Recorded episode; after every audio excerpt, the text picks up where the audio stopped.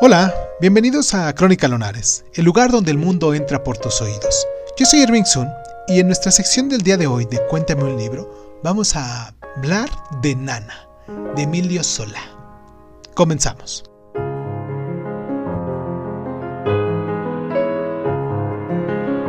Nana nos plasma la economía sexual del París silencioso, basada en la prostitución y también en la promiscuidad.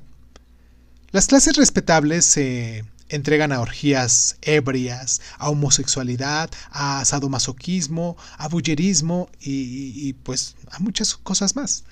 Un influyente aristócrata, el conde Muffaf, es el epítome de la degradación y castigo. Su condición familiar, política y religiosa se ve comprometida con la devoción que siente hacia Nana.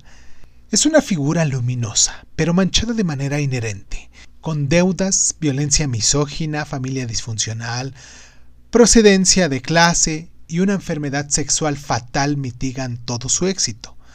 Su decadencia física es horrible y refleja la corrupción y el desfiguramiento totales tanto del Estado como de la sociedad.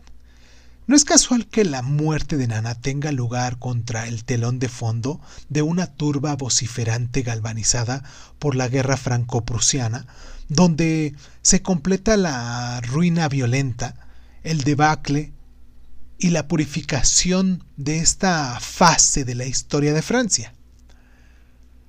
Los lunares de nuestros días, todos nosotros que somos lectores, descubriremos la extraordinaria clarividencia de la correlación de la obsesión de la sociedad con el sexo, la fama y el poder.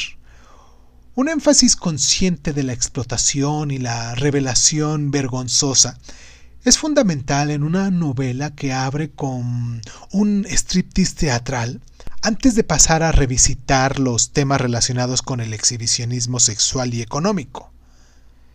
Decididamente realista y deliberadamente explícita, Nana es una novela espectacular, una condena del apetito público por el boyerismo y el sensacionalismo todavía de plena actualidad.